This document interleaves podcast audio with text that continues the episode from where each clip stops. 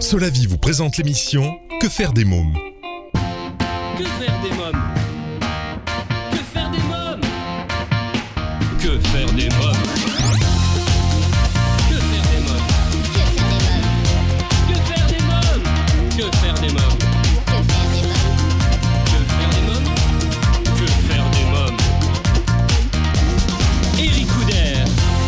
Bonjour à tous, bienvenue, c'est Eric Couder, je suis très heureux de vous retrouver pour ce nouveau numéro de Que faire des mômes, l'émission 100% pour les parents. Au sommaire, aujourd'hui, dans l'agenda des sorties, je reçois la compagnie Mélodrame pour le spectacle À tes souhaits, en ce moment au théâtre Le Funambule à Paris. Mon invité jeunesse, la romancière Régine Franceschi, euh, pour sa collection de romans Cacarinette en Provence. Dans la rubrique Quand les enfants dorment, mon invité du jour, Nicolas Frassanito. Dans un instant, la rubrique Allo Eric, je serai en ligne avec Christine Fabre. Donc, la famille a été frappée le 28 septembre par une terrible tragédie lors d'une croisière entre Marseille et La Réunion qui a coûté la vie à Renaud son mari et a détruit sa famille. Nous écouterons un témoignage poignant. Pendant toute l'émission, je vous invite, comme les semaines précédentes, à réagir sur le blog quefairedesmoms.fr et sur les réseaux sociaux Facebook, Twitter et Instagram. Que faire des mômes? Tout de suite, allô Eric. Mon rendez-vous téléphonique aujourd'hui est avec Christine Fabre.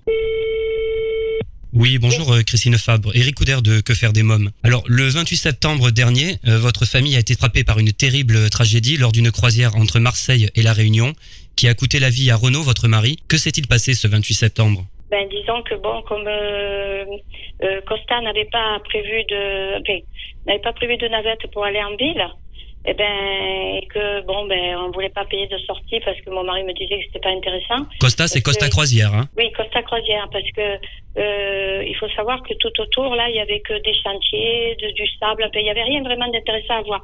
Et la ville était à 25 km entourée de sable aussi, de, de, de désert, quoi. Donc, euh, il y a un couple qui nous avait dit, ben, venez avec nous à une plage, il y a une jolie plage, c'est tout ce qu'il y a à voir à côté. Et c'était à peine à 10 minutes à pied euh, en sortant du port. Donc, euh, ben, la navette euh, du port nous a sortis parce que voilà, c'était interdit de trafiquer dedans. Et puis, euh, dès qu'on est arrivé dehors, ben, c'est vrai que c'était un paysage lunaire et, vraiment pas touristique. Hein. Mais enfin, bon, on, a suivi ce couple, on est allé à cette plage. À peine arrivé, ben, on a quitté nos affaires, on a posé nos affaires. Il y avait déjà, je sais pas, moi, une trentaine, une cinquantaine de personnes, pour la plupart des passagers. Parce que tout autour, il y avait rien. Donc, je vois pas qui c'est qui se serait venu à pied, se risquer à pied ici, euh, cette plage sans rien, enfin, rien voir. Alors euh, après, ben, on est rentré dans l'eau et j'avais à peine les pieds dans l'eau que ben, mon mari a rigolé en sortant, en disant ben, je croyais que l'eau était plus froide, mais comme il avait oublié de quitter son tricot et comme c'était un marin, enfin entre guillemets, de nature, ben, tout le monde a rigolé. Alors il a quitté son tricot, il était heureux comme tout ce, ce matin-là, comme d'habitude d'ailleurs. Depuis qu'il avait eu son AVC, ses deux cancers et qu'il s'en était sorti au la même, il en était content, il était de plus en plus heureux de vivre, hein, c'est le cas de le dire.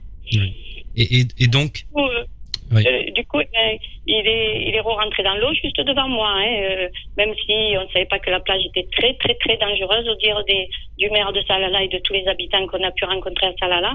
Eh ben, euh, elle était meurtrière même. hein. Il y avait beaucoup de morts depuis toutes, toutes ces années. Et je ne comprends pas que Costa ne l'ait pas signalé. Hein. Voilà, parce que peut-être il s'est pas renseigné, il n'a pas fait son boulot comme il faut, parce que sinon, il me semble qu'il aurait dit. On était quand même plus de 1000 passagers sur le bateau. Hein. Enfin bon, alors, euh, je vous dis, euh, le, le, mon mari, ben, d'un coup, je- j'ai pris une vague, moi, qui m'a aspergé, qui m'a fait boire de l'eau. Donc, euh, je l'ai vu passer en courant. J'ai entendu help vaguement. Je me demande comment il a fait pour l'entendre, étant donné qu'il était un peu sourd d'une oreille. Ben, fait, bon, voilà, malheureusement, il a entendu. Je dis malheureusement, hein, parce que voilà, Oui. vu les faits. Et puis, il- il- je me suis dit, ben, il va essayer d'aider. Voilà. Et c'est ce qui se passait. Il s'est envoyé vers un rocher qui longeait jusqu'au monsieur, presque pour euh, en s'accrochant, on avait pied là. Mon mari avait pied, même la dame qui était à ma hauteur avait pied aussi. Alors ils se sont envoyés tous les deux pour essayer d'aider ce monsieur.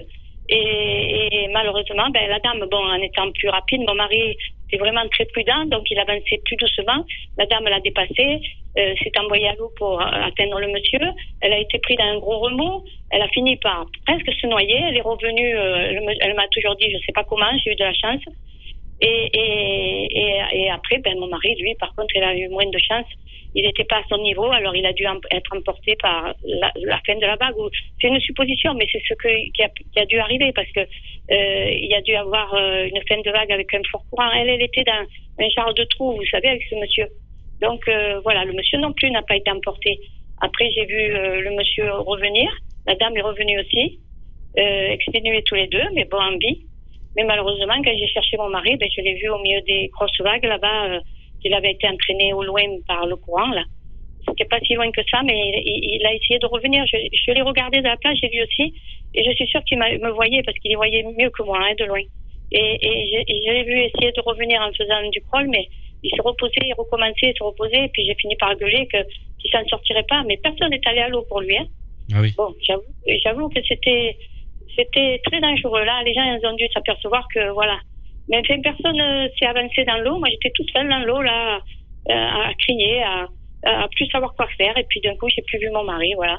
Et, et je l'ai cherché, je l'ai cherché pendant un moment du regard. Et puis au bout de dix minutes, eh ben, on l'a vu flotter. Tout le monde applaudissait parce qu'il croyait que c'était, qu'il revenait vivant, quoi. Puis non, c'était son dos qu'on voyait flotter. Finalement, ben, je pense qu'il était déjà mort. Voilà. Alors, euh, il est sur la plage après, et puis un couple du bateau a, a, a essayé de le ranimer parce que les secours, ben, ils ont bien voulu venir, mais euh, on m'a toujours dit que j'avais eu de la chance à- à- au consul de, de Salala parce que euh, finalement, euh, il se déplaçait rarement. Combien de Et- temps ont mis les secours à arriver justement? Au moins 45 minutes. 40, c'est sûr. Oui. Voilà. Mais pendant 40 minutes, ben, heureusement, il y avait ce couple-là que le mari, ben, c'était un ancien pompier, si j'ai bien compris, et puis elle, elle avait fait du secourisme. Donc, bon, ils ont fait tout ce qu'ils ont pu, mais je, je, je, enfin, je suis pas docteur, mais je pense que c'était déjà trop tard. Il avait énormément bu d'eau, et, enfin, je sais pas. Mais de toute façon, quand ils sont arrivés, de toute façon, c'était vraiment sommaire leur truc. hein. Il n'y avait pas de défibrillateur, il n'y avait pas de traitement, il n'y avait rien. Ils n'ont rien essayé pour le ranimer, de toute façon. Ah oui. Et voilà, même fait, bon, deux, trois quarts d'heure. Et même fait, euh, je vous dis après, ben voilà. Et Costa, de tout ce temps, il a été absent, hein. Je l'ai jamais vu, hein. Voilà, quelle a été Euh. l'attitude justement euh, du croisiériste euh, Costa Croisière?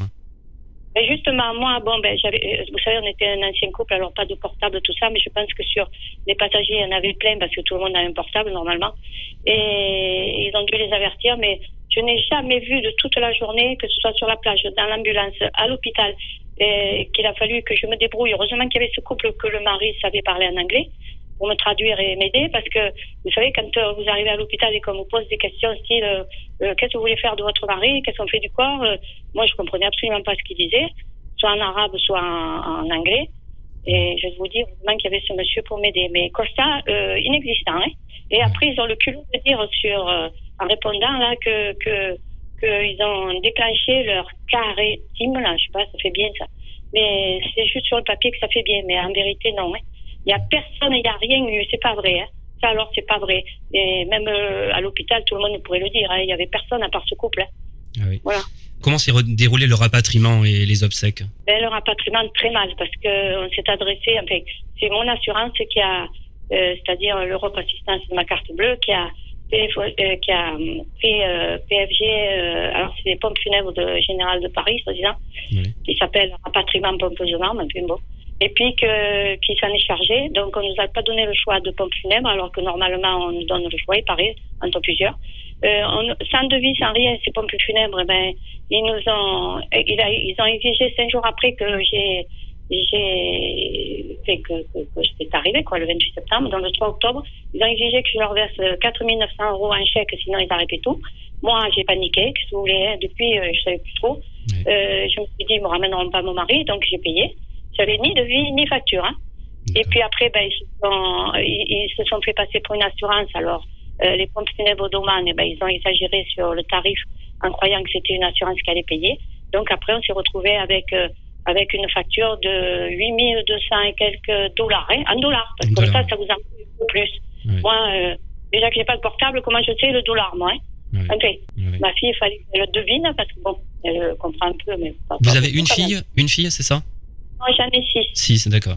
D'accord. Pour rétablir la vérité, j'ai six, trois filles et trois garçons. D'accord. Mais disons que celle-là, eh ben, c'est celle qui est, enfin, c'est la plus, c'est une des plus jeunes. Et puis bon, euh, voilà, comme euh, elle était là et qu'elle voulait bien euh, m'aider et tout, et puis que elle avait quand même le courage de venir avec moi, parce qu'à un moment, il a fallu avoir du courage pour supporter tout ça. Vous savez, quand on vous avertit pas, que ce soit le consul, que ce soit PFG rapatriement, parce que euh, euh, il vous demande alors en, en euros 7000 et quelques euros Mhm. pour euh, pour des prestations vraiment alors euh, rien du tout. Hein. pas de cercueil, alors qu'on vous en facturait à 1000 euros, 1000 dollars ou 1000, voilà. Ma fille, je suis en pleurant, elle leur avait demandé de, de mettre un costume sur mon mari puisqu'il était en maillot, donc. Hein. Oui. Et, et, et, sans rien après. Hein, vous pouvez bien vous Bien sûr, oui. On essayait de pas le faire, bon. Eh ben, parce que ça faisait un mois qu'il était là-bas. hein. Ouais. Et, et qu'il attendait que quelqu'un s'en occupe. Alors, heureusement qu'il pouvait savoir que sa femme ne le laisserait jamais tomber. Ok, bon. Avez-vous revu la personne que votre mari a sauvée? Euh, non, non, il, ne s'est jamais manifesté. Il s'est manifesté, alors ça, j'ai pas compris, auprès de la dame qui, qui a été pour le sauver avec mon mari, quoi. Oui. Euh, euh, sa femme, qui, elle m'a dit, c'était une femme blonde et qui, qui a serré les mains et qui a dit merci pour son mari. Mais moi, jamais, de toute la journée, même après, il a jamais voulu se faire connaître. Je sais pas, ce qui a peur. Il a jamais, moi, ça m'a, ça m'a, parce que Costa, là-dessus, sur sa réponse, eh ben, elle a fait comme si elle ignorait que, enfin, comme si elle doutait de, du fait que mon mari, il est allé se noyer pour sauver quelqu'un. Ça, ça m'a pas plu du tout, alors. Ça, oui. Parce que, vous vous rendez compte, euh, c'est énorme de faire des choses pareilles. hein. Mais il y a des témoins quand même, vu qu'il y avait d'autres personnes autour. C'est ça qui est quand même euh, Eh oui, il y a inexplicable. des témoins. Ouais. Et eux, vous savez ce qu'ils disent hein? Ils disent qu'il se fie au rapport de son commandant. Alors ça, il faut vraiment... euh, le, le commandant, j'ai même pas réussi à lui parler. Parce que bon, quand euh, je suis remontée sur le bateau, j'ai eu besoin de, de, de lui raconter de, à quelqu'un d'officiel. Je sais pas, vous savez ce qui s'est passé par ma tête. Mais il a jamais voulu me parler, il a jamais eu le temps, il a jamais voulu m'écouter. Alors donc, je me demande qui c'est qui lui a raconté vraiment l'histoire.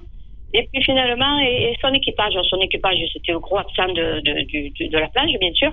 Et puis je me demande qui c'est qui lui a raconté. Alors peut-être celui qui m'a accompagné là, euh, par son fameuse assistance le soir quand on est allé pour prendre l'avion et tout. Euh, bon, ben petit à petit, j'ai dû y raconter. Il a dû, il a dû raconter sa sauce comme il a voulu à son commandant. Mais sinon, je me demande ces allégations comment il fait pour les dire. Hein, je sais pas. Je sais pas d'où il les a pris. Étant donné que moi, j'ai jamais rien dit, on n'a pas vu de policier, j'ai jamais été interrogée par personne, ni par un docteur, ni par rien. Ouais. Non, je sais, Ouais. je sais pas. Alors comment vous et vos enfants vivez-vous cela aujourd'hui? Ben, moi, moi, en tout cas, je peux vous parler pour moi, c'est très, très, très, très mal. J'ai du mal à accepter de faire partie de mon mari. Ça, c'est, terrible. Et, et qu'attendez-vous aujourd'hui des autorités françaises et étrangères? Ben, les Français, quand même, j'aurais aimé qu'ils reconnaissent que mon mari, quand même, ben, je veux pas en perdre de la Légion d'honneur, mais ben, quand même, pas ignorer des trucs comme ça et faire comme constat, faire comme si c'était pas vrai. Et Ouais. puis, et puis euh, j'aurais aimé avoir du soutien quand même. J'ai demandé de l'aide et il y a toujours de l'aide pour tout le monde, mais puis pour nous, il y en a pas. Alors y a rien. justement, comment comment peut-on concrètement vous aider et vous soutenir? Oh ben, je, vous savez, faire faire une collecte, tout ça, ça me, ça me dérange un peu parce que bon, quand même, les gens ils ont leurs propres soucis, leurs propres. Mais après, euh, me soutenir, ben rien que de savoir que les gens, ben ils ont été euh, vraiment touchés par mon histoire, tout ça, ça déjà ça ça aide beaucoup. Après, bon, celui qui qui veut vraiment euh, m'aider, ben il peut m'appeler s'il veut, mais voilà. euh, vous savez, c'est toujours délicat pour, pour faire des trucs comme ça, euh, de demander de l'argent aux gens. En tout cas, je vous souhaite euh, énormément de courage, hein, Madame Fabre. Merci, euh, Madame Fabre. Au revoir. Et merci à vous toujours d'a- d'avoir pu me permettre de parler. Au revoir, et merci. Alors, euh, si vous souhaitez adresser un message de soutien ou venir en aide à Madame Fabre et à sa famille, vous trouverez un lien sur le blog quefairedesmoms.fr dans l'onglet Programme de l'émission. Dans quelques minutes, l'agenda des sorties m'ont invité la compagnie Mélodrame pour le spectacle À tes souhaits, en ce moment au théâtre Le Funambule à Paris. Mais pour l'instant, c'est la pause. Que faire des mômes?